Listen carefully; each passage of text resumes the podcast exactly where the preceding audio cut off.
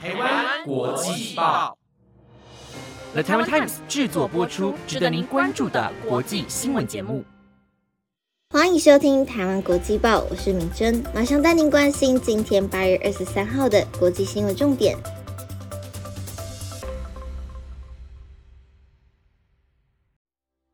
各位听众朋友们，晚安。昨天是七夕情人节，不知道大家有没有跟喜欢的人一起出去过节呢？或者是说，有没有暧昧的人趁着昨天来搞一个浪漫的告白呢？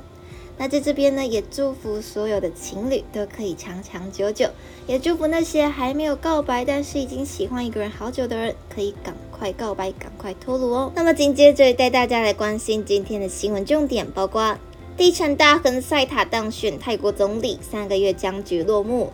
两架乌克兰无人机袭莫斯科州遭击落，航班短暂的中断。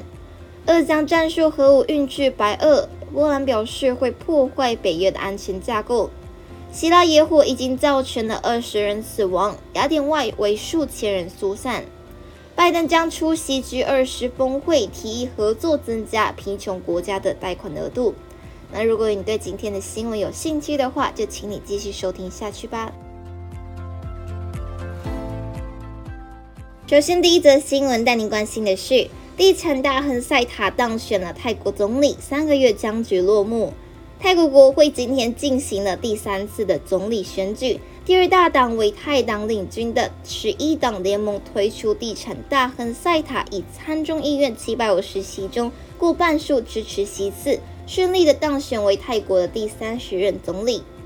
有用一百十一席次的国会第二大党为泰党。和拥有七十一席的第三大党泰自豪党领军的十一党联盟共有三百一十四席，推出地城大亨塞塔为总理的候选人。今天的总理选举从下午三点三十分左右开始投票，大约将近五十，塞塔获得参众议院七百五十席中过半数支持票数。泰国政坛在五月十四日的国会众议院选举后，超过三个月的僵局终于落幕。塞塔顺利的当选，成为了泰国第三十任总理。为泰党组成的十一党联盟，包括了亲军方的团结建国党和公民力量党，但也因此不断被支持者骂背弃民主阵营。公民力量党是亲军方人士和退役军人为了赢得二零一九年大选而组成的政党。党魁普拉威曾任陆军司令，团结建国党则是去年为了挺军人出身的总理帕拉育成为总理候选人而成立的新政党。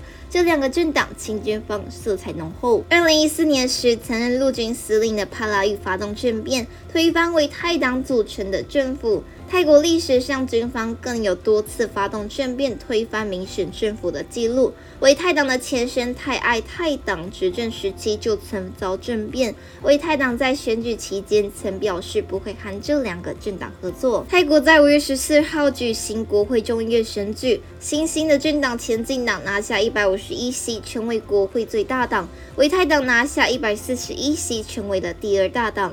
前进党、维泰党以及其他六个小党组成的八党联盟，推前进党党魁及众议院皮塔为总理候选人，但总理需要参众议院共七百五十人中过半的三百七十六席支持。八党联盟的三十三百一十二席无法过半，而前进党主张修改俗称冒犯君主罪的刑法一百一十二条，遭到亲军方和王室的参议院反对。皮塔因此在七月十三日的国会总理选举中失利，未达所需票数。在十九日的第二次选举当中，有众议院主张根据议事规则四十一条。议案被否决后，同一个会期不能够再提出，因此皮塔不能被提名第二次。半数参众议院投票反对皮塔被二次提名。皮塔竞逐总理大卫两度失利后，只好把阻隔权让给维泰党。而这第三次的总理选举颇经曲折。在皮塔第二次总理选举失利后，有多名学者和前进党众议员向监察院办公室澄清，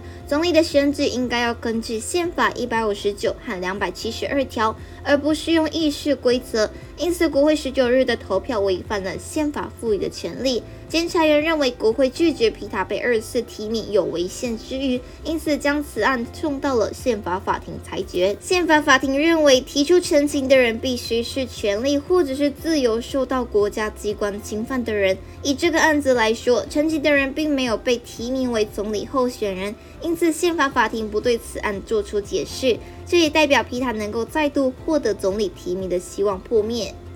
国会原定在七月二十七号举行第三次的总理选举，因为监察人将陈情案送到了宪法法庭，而延期到了八月四号。宪法法庭八月三号处理案子后，又再度的延期，第三次的总理选举因此延档了将近一个月，直到今天才再度登场。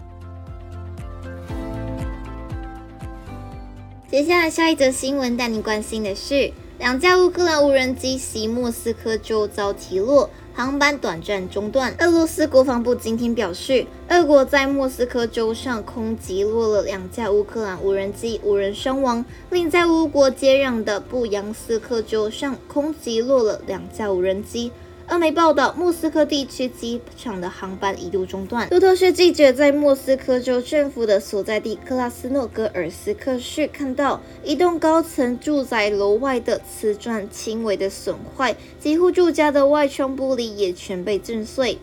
掉落的碎片还导致停在楼下车辆的挡风玻璃破裂等轻微损伤。警方已封锁现场，联邦安全局调查人员收集了看似无人机碎片的物。乌克兰很少就针对俄国领土或俄国控制区的无人机攻击承担直接责任，但自五月初两架无人机在克林姆林宫上空遭摧毁以来，乌克兰似乎加强了此类袭击。这些攻击有时会短暂地中断俄国境内的航班，并对建筑物造成轻微损坏。莫斯科克州的州长昨天表示，一架遭俄国防空部队摧毁的乌乌克兰无人机零件掉落在莫斯科州一栋房屋，导致昨天有两人受伤。在莫斯科西边临近查西的奥金佐沃地区，两架乌克兰无人机中的一架在今天凌晨被击落。路透社记者在当地时间凌晨三时后不久听到四声爆炸声响，他表示窗户都在震动。俄国防部表示，在这起最新攻击中无人受伤，并在声明中说，基辅政权试图以无人载航空载具发动恐怖攻击，尽管遭逢挫败。两架无人机在莫斯科州上空遭到防空系统侦测到，并予以摧毁。俄国防部在同一份声明中指出，俄防空系统在与乌克兰接壤的布扬斯克州上空侦测到另外两架乌克兰无人机，无人机遭干扰系统击落或坠毁，并未造成伤亡。塔斯社报道，俄国首都莫斯科空域短暂关闭，莫斯科地区三座机场的航班一度暂停。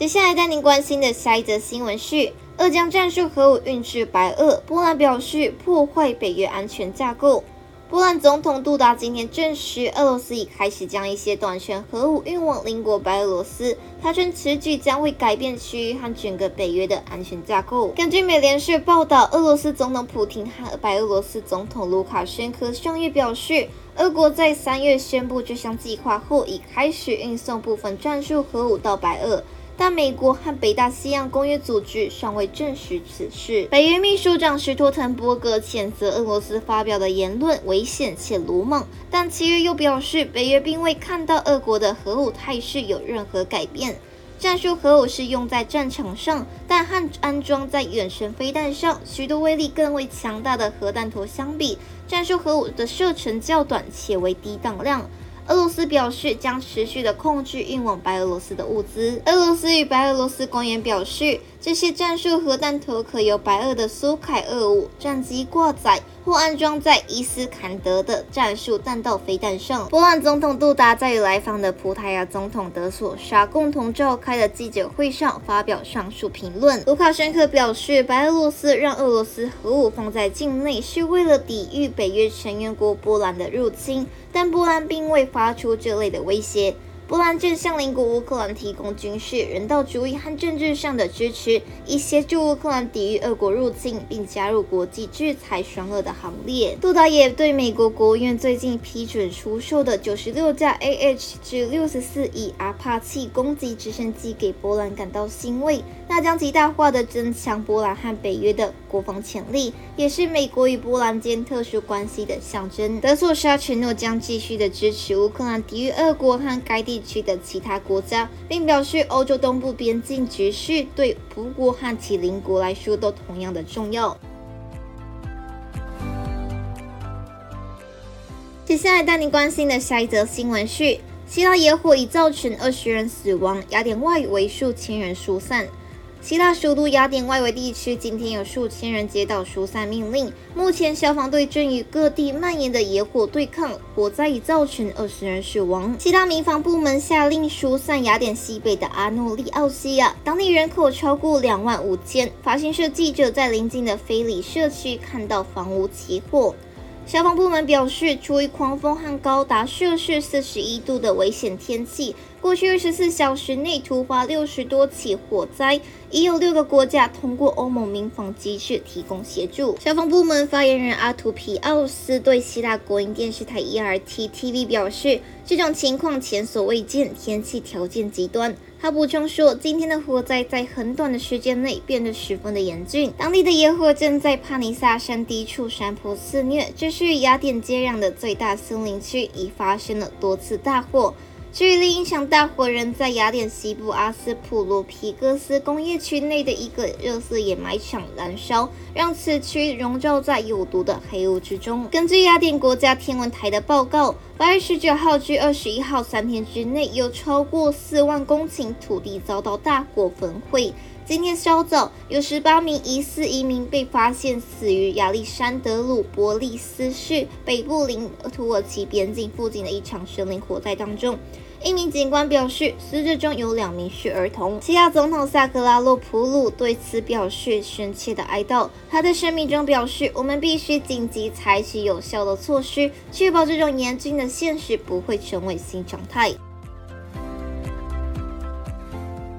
接下来带您关心的最后一则新闻是，拜登将出席 G20 峰会，提议合作增加贫穷国家的贷款额度。白宫国家安全顾问苏利文表示，美国总统拜登将在 G20 峰会上提议与成员国共同合作，增加国际金融组织对开发中国家与贫穷国家的贷款额度，预计金额超过两千亿美元。白宫今天透过声明表示，拜登将于九月七号至十号前往印度新德里出席二十国集团峰会，与成员国讨论一系列的全球问题。包括绿能转型以及气候变迁、减轻俄乌战争带来的设计影响，以及提升取世界银行与国际货币组织等国际金融机构的量能，力求消除贫困带来的全球挑战。苏利文表示，各国希望美国加强经济支持，因此拜登向国会提出了补充资金的请求，包括扩大世界银行 （IMF） 的优惠融资，提议为开发中国家与贫穷国家提供近五百亿美元的贷款额度。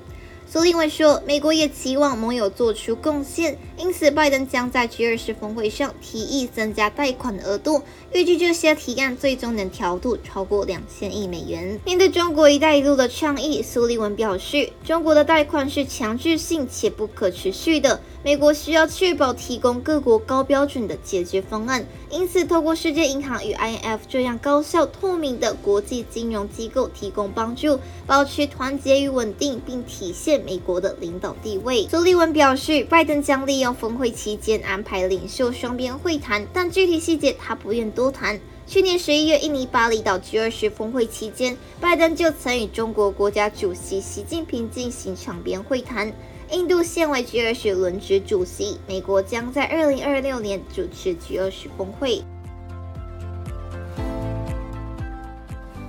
那以上就是今天的台湾国际报新闻内容，由了台湾 Time 制作播出。如果有任何的想法，都欢迎在 Apple Podcast 或者是 IG 私信我们哦。感谢大家的收听，我们下次见。